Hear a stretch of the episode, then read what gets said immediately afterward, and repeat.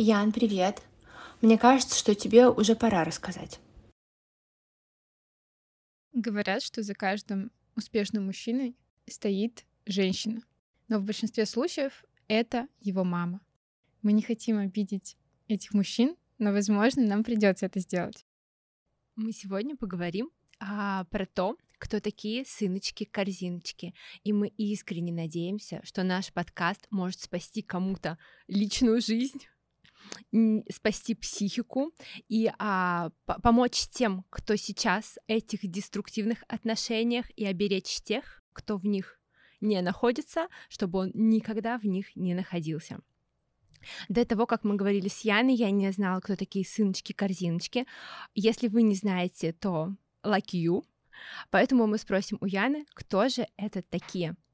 Давайте начнем с того, что сыночка-картиночка — это такое придуманное прозвище с каких-то соцсетей и обсуждений. Нет такого термина, но это мужчины, которые в свое время не прошли сепарацию со своей матерью и продолжают жить э, свою жизнь, не отрываясь от мамы. Назову это так. Ну, то есть это маменькины сынки, другими словами. Да. Просто сыночка-корзиночка звучит прикольней. Соглашусь. Откуда они берутся? Они такими точно не рождаются, потому что не рождаются люди с каким-то набором данных. Их воспитывают, и воспитывают их матери, которые не смогли получить а, удовлетворение, любовь, внимание от других мужчин и начинают искать их в своих сыновьях. Ну, то есть, по факту, мать, влияние матери настолько сильное, что оно сказывается на ребенке, и он получается, получается корзинка.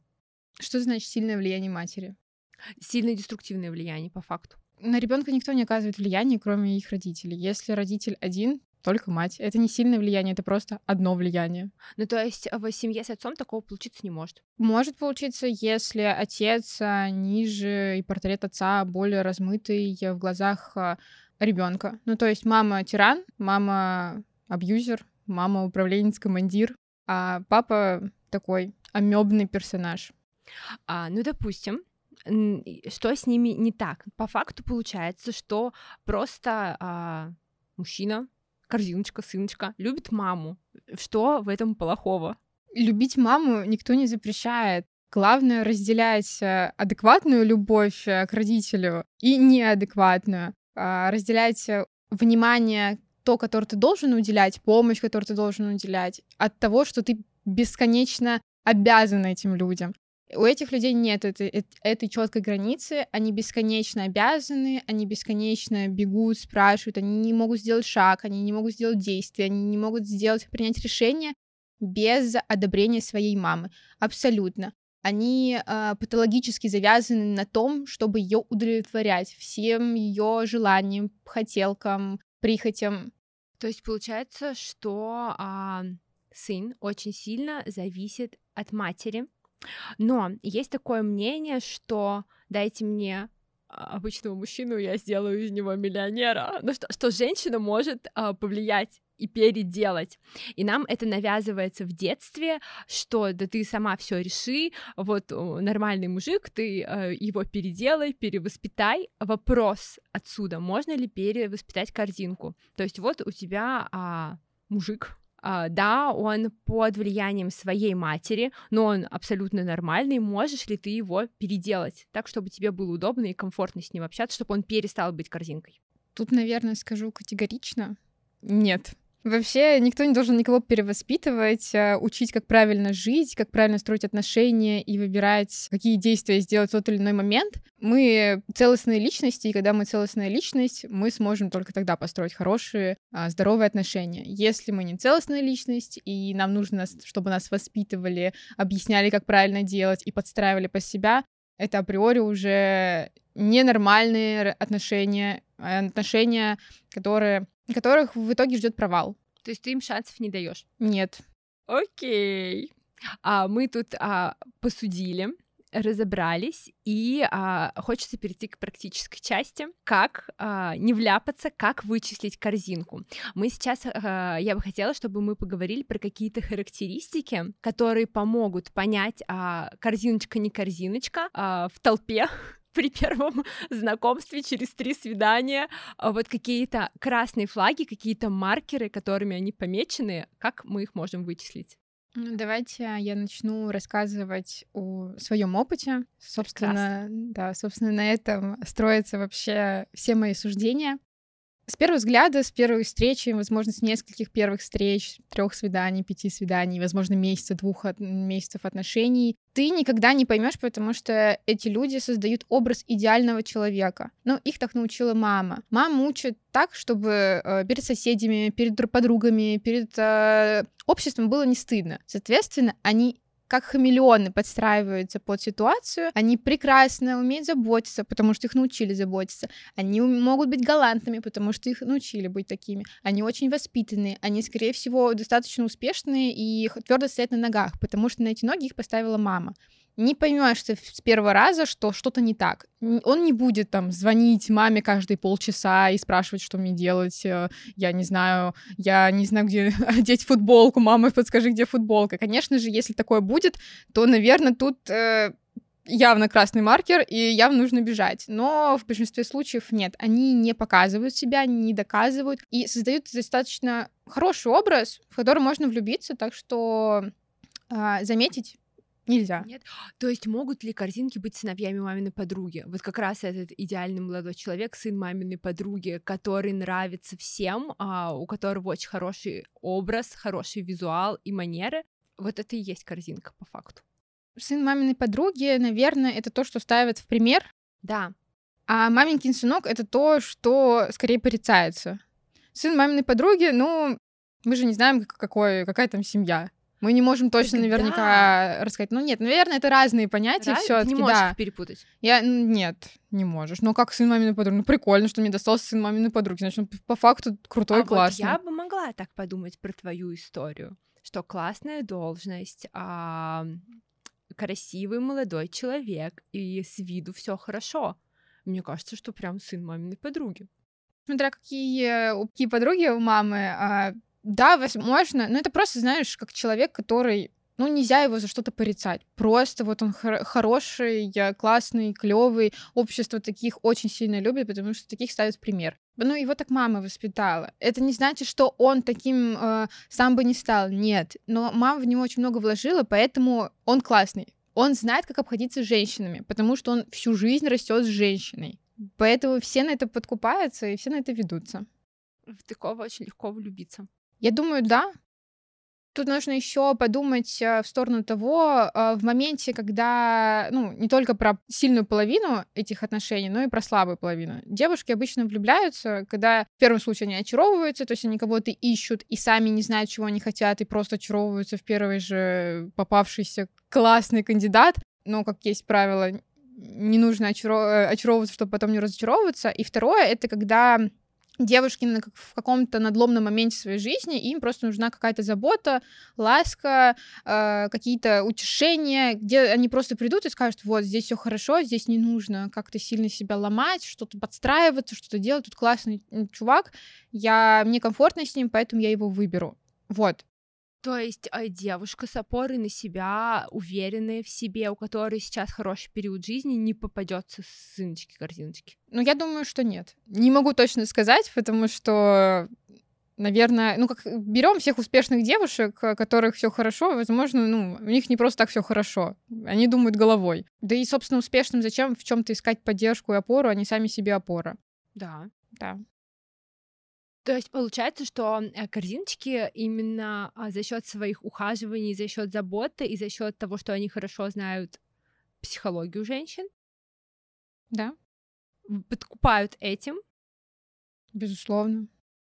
А если ты уверена в себе, то тебе по факту этого и не надо. Ну, я не могу сказать, что если ты там вот неуверенный человек точно только на таких ведется, а уверенный не поведется. Нет, когда ты знаешь, чего ты хочешь от жизни, когда ты сам в себе не то что уверен, а ты целостная личность, тебе не нужно себя чем-то дополнять, не нужно где-то искать утешения, защиты, опоры какой-то ты вряд ли найдешь себе такого человека. Потому что все-таки это, наверное, как треугольник Карпмана. Ты там насильник, спасатель жертва. и жертва. Вот. Так что психология жертвы тут работает. Да. Ну, возможно, да, не скажу точно, не знаю ничего про психологию, но мне кажется, что здесь много что работает, и здоровый, э, здоровая девушка не поведется никогда на такие отношения. Возможно, она в какой-то промежуток времени будет в этих отношениях, потом она такая, что-то идет не то. И уйдет. И уйдет, да. Я дальше хочу спросить, когда все начинает рушиться? Когда начи- первые звоночки, как это работает? Вот у тебя есть идеальная картинка, идеальный парень, идеально ухаживает тебе, с ним классно, безопасно, весело, он тебя супер понимает. Как, э, э, дальше что-то должно происходить, э, что-то такое, почему ты, не, ты почему ты рекомендуешь бежать? Окей. Тут все просто. Как я и сказала, что первые месяца ты точно этого не замечаешь. А Даже если ты это замечаешь, ты это списываешь на какие-то, ну, воспитан так. Ой, какой он хороший, помогает своей маме. Какой он молодец, звонит ей каждый день там или каждый час. Вот так не забывай свою маму. Вот какой прекрасный он будет отец, когда у него там будут дети, как он их воспитает. Ты очаровываешься просто на сто процентов этим человеком. Когда он, например, э, берет, бросает все свои дела, берет, бросает ваши дела и бежит помогать маме, ты думаешь, о боже, я бы тоже хотела бы иметь такого сына. И ты все списываешь, потому что ты очарован, ты влюблен, у тебя все прекрасно, ты не замечаешь. Потом, спустя энное количество времени, ты начинаешь понимать, что что-то происходит не то. Что-то постоянно дела мамы ставятся выше ваших дел, свои, твоих дел. А, звонки становятся чаще, количество знаешь, это как э, в моем случае было. Поначалу я очень радовалась, когда э, он привозил домой э, готовую еду от нее. От мамы. Да, я такая, ну круто, готовить не надо, классно. А потом, спустя какое-то время, во-первых, ее стало очень много с каждым разом, а потом я начала слышать фразы такие, ну, овощи надо есть, не всегда же на макаронах жить. А я, между прочим, люблю макароны. И готовлю их не потому, что это не полезно или это легко, а потому что я люблю макароны. И вот когда ты начинаешь думать, а почему в мою взрослую жизнь вклинивается третий человек, который ко мне никаким образом не имеет, но он начинает управлять моей жизнью. То есть мало того, что она управляет жизнью своего сына, так она еще начинает управлять жизнью третьего человека. Причем потихонечку, да, по шажочкам. Она начинает, ну, как в моем случае было, это какие-то маленькие комментарии в мой, в мой адрес был, которые ты сначала пропускаешь мимо ушей, потом ты начинаешь на них а, акцентировать внимание из разряда «Зачем ты ходишь на таких каблуках? Спина будет болеть в старости». Ты думаешь, господи, ты не доживешь до моей старости, женщина. Ты что, не гладишь одежду? Надо гладиться. И она при этом смотрит на своего сына, на его мятую футболку, и говорит об этом мне. И ты такая думаешь, ну, наверное, надо. А потом такая, кому надо? Ну, то есть, он что, у него рук нету, ног нету, ему как бы вроде ног ногами гладить.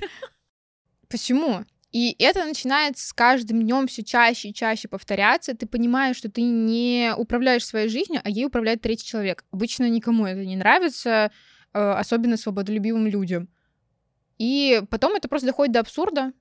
Потом человек просто не стесняясь дает советы, как нужно жить, а, начинает осуждать, начинает выставлять оценки твоим действиям, начинает а, мягко сказать управлять тобой так же, как, Как свои- сыном. как и сыном, да. Она тебе это напрямую говорила или через него? Напрямую, наверное, нет, не буду уж так сильно оговаривать эту женщину. Однажды была такая ситуация, а, мы были на море, мы поехали туда, я, он и наши мамы. Я, и на самом деле это была уже, наверное, крайняя стадия того ужаса, что тогда проходи, происходило, и я просто решила, что, ну, возможно, я действительно наговариваю на эту женщину, наговариваю на него, и нужно это все примирить. А, моя мама супер а, а, лояльная, позитивная. Я думала, вот она сейчас заобщается со своей мамой, все будет хорошо, она словит этот вот вайб материнства, который уже занимает... Ну, вайб моей, моей мамы — это в том, что я занимаюсь своей жизнью, дети живут, им уже давно-давно за 18, они развлекаются сами. И я думала, что все, ну, то есть, ну, представь, вот тебя вывозят, э, ну, за, за счет твоих детей э, на море, отдыхай, э, купайся, загорай, кушай, делай, что хочешь, просто кайфуй. И что начинает эта женщина делать? Она просто на второй или на первый день э, так получилось, что мы ушли то ли, там, я не знаю, за продуктами, то ли еще куда-то. Она остается с моей мамой и начинает моей маме рассказывать, какая моя мама плохо, плохой человек, что они меня плохо воспитали, что они воспитали э, человека и просто перекинули на ее плечи иждивенку. Сейчас она со своим сыном меня чуть ли не, знаю, из грязи не вытаскивает, а я такая неблагодарная, отношусь слишком безответственно к ее сыну. То есть я, э, не, она не понимала, что я от него хочу она не понимала, что ты от него хочешь. Да, видимо... То есть она э, ждала, что ты будешь смотреть на нее как на богиню, что Наверное, она думала, что я должна забрать это прекрасное яичко Фаберже. И сдавать, сдавать его да, да, под стеклом. Да, как она это и делала. И она думает, блин, она не гладит ему одежду. Она стирает носки в стиральной машине с другой одеждой. Ну, это точно никуда ну, не годится. Что вообще? О чем она думает? Ну, и этот человек действительно Прямо он никогда не говорил. Видимо, смелости не хватало. Вот моей маме она высказала. Мои эмоции в тот момент, это просто было, о боже мой, ну, первое, что я подумала, может быть, и так это и правильно, о боже мой, зачем я потратила столько денег, чтобы привести ее сюда? Да. Я не думала, что, ой, меня оскорбили, меня задели мое самолюбие. У меня... Это же была прекрасная Грузия.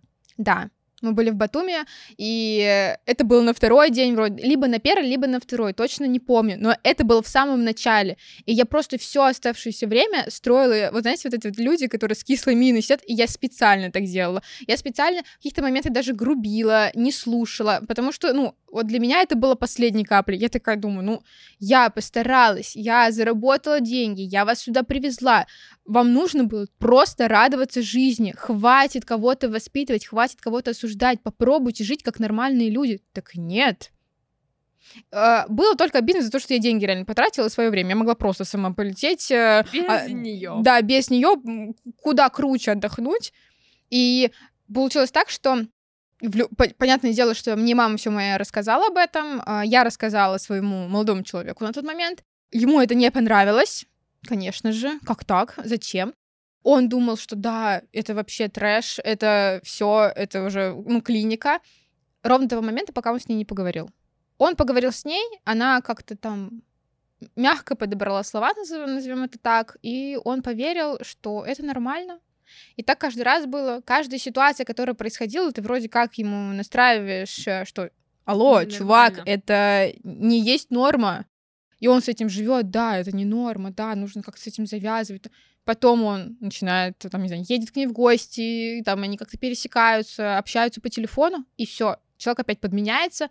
Я не знаю, как можно так искусно манипулировать э, людьми, но, возможно, этой женщине нужно давать уроки по манипуляции по манипуляциям. То есть он приезжает и говорит, а, нет, Ян, я с ней поговорил, да, ты меня недостойна, ты плохо ко мне относишься. Почти так и было, когда мы с ним, я сказала, что все, мы расстаемся, он на какой-то день позвонил и сказал, э, не знаю, ну, почти сразу, он мне сказал, что я поговорил с мамой, мама разрешила, давай жениться. То есть э, approved, одобрение было получено, можно.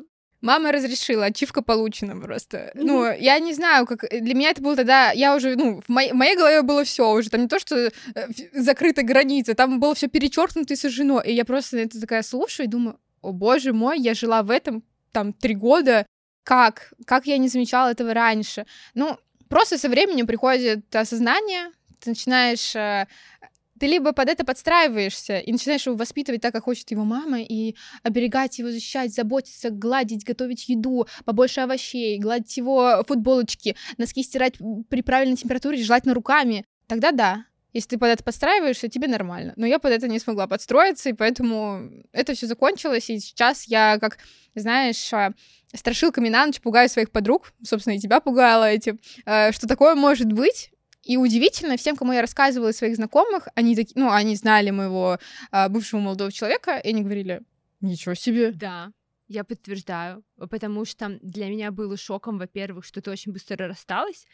Uh, я не знала всей подоплеки, но это uh, для меня было важно, что вы уже там три года вместе, и ты просто говоришь, все, мы расстаемся, и через два дня ты съезжаешь. Я думала, что ну расстаетесь, помиритесь, поссоритесь, и вот так резко хоп, потому что со стороны все выглядит очень хорошо. Ну, тут моя вина. Я как человек никогда не выношу ссоры из избы, мне так научили родители.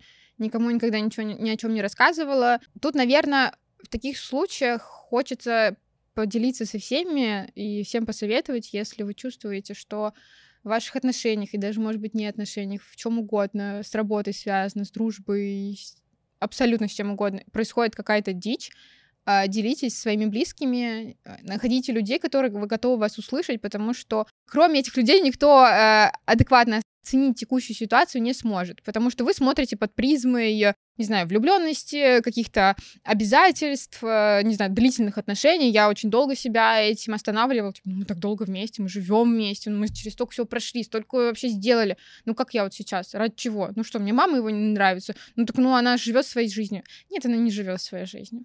А было ли у тебя тоже такое, что ты начинала сомневаться? Он тебе говорит, нет, все, что говорит моя мама, это нормально. Было ли у тебя такое, что ты такая думаешь, может быть, правда нормально?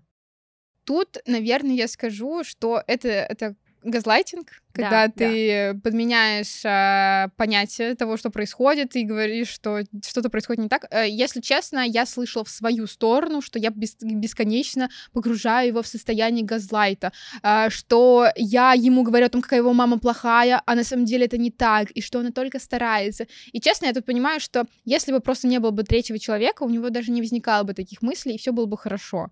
Но со мной все, как, как я и рассказала, а, сначала он принимает и понимает, что мама его творит дичь, потом он едет к ней, она готовит ему какую-нибудь... Овощей. Да, овощей каких-нибудь. И он такой, да нет, Все нормально. все нормально.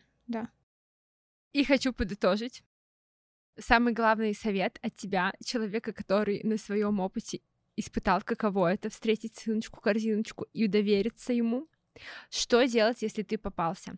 Что делать, если ты встречаешься с молодым человеком и послушал сейчас наш... под- У тебя были сомнения насчет него?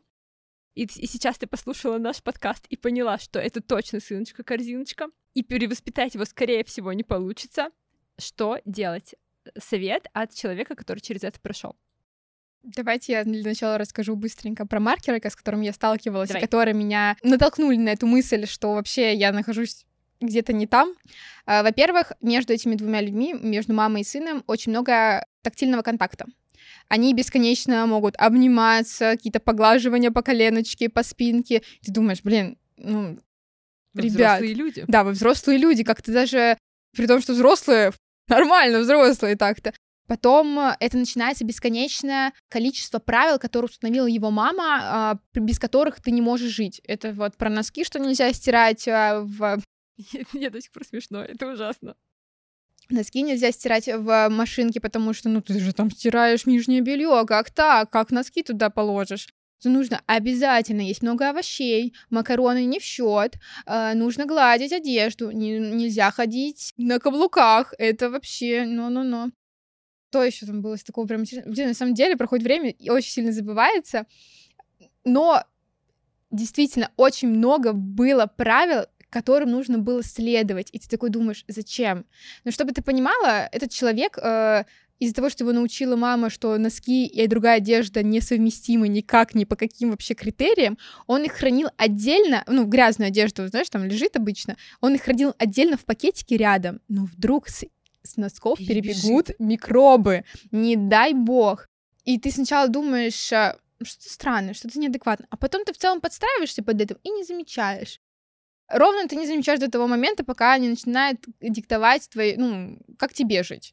И тут это началось как раз э, со всех. В мою сторону были крики из разряда: если эта девочка нарушит нашу с тобой э, связь, я ее порву. Мне, да, в мою сторону были угрозы. Не прямые. Я это услышала, как она ему кричит в телефон, потому что в тот момент, а, это было потому, что он, не посоветовавшись с ней, переехал э, отдельно, ну, они жили вместе, а он снял квартиру, соответственно, мы начали жить вместе, она в этот момент была в командировке, и она приехала, он ее просто перед фактом поставил. Понятное дело, что, возможно, да, это какое-то потрясение, любой бы человек бы, э, воз- ну, разочаровался, огорчился, еще что-то, потому что у всех свои планы, и никто не хочет выходить из зоны комфорта.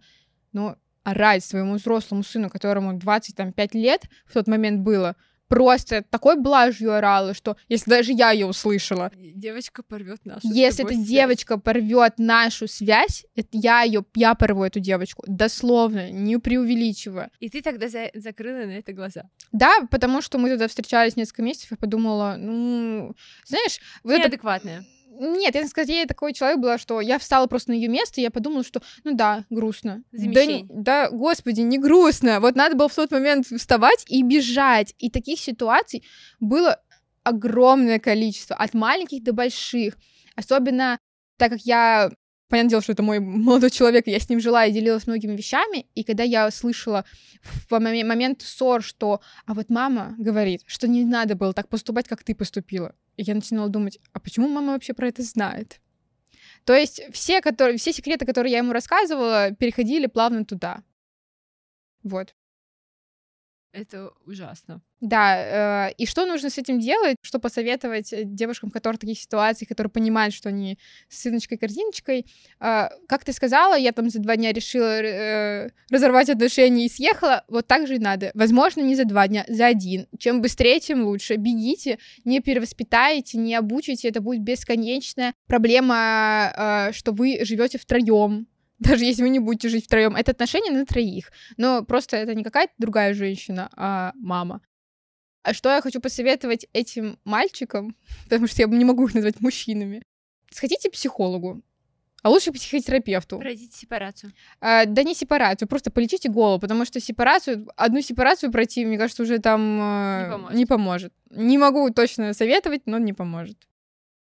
О, это шокирующе. Даже несмотря на то, что я знала историю, э, даже для меня сейчас открылись новые факты, шокирующие, поэтому я поддержу в слове «бегите». Да, бегите. Бегите, глупцы. Бегите, глупцы.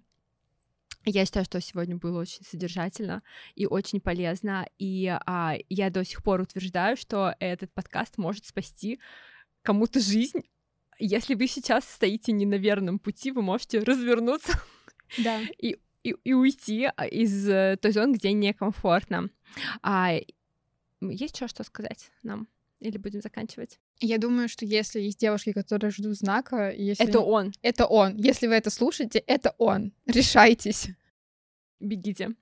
А, и скажу, где можно нас найти. А, подкаст можно голосовым на всех платформах. На Ютубе, ВК подкасты, Яндекс Музыка, Apple подкасты. Телеграм-канал наш а, прекрасный, можно голосовым. а, там оповещаем о наших новых выпусках. Подписывайтесь.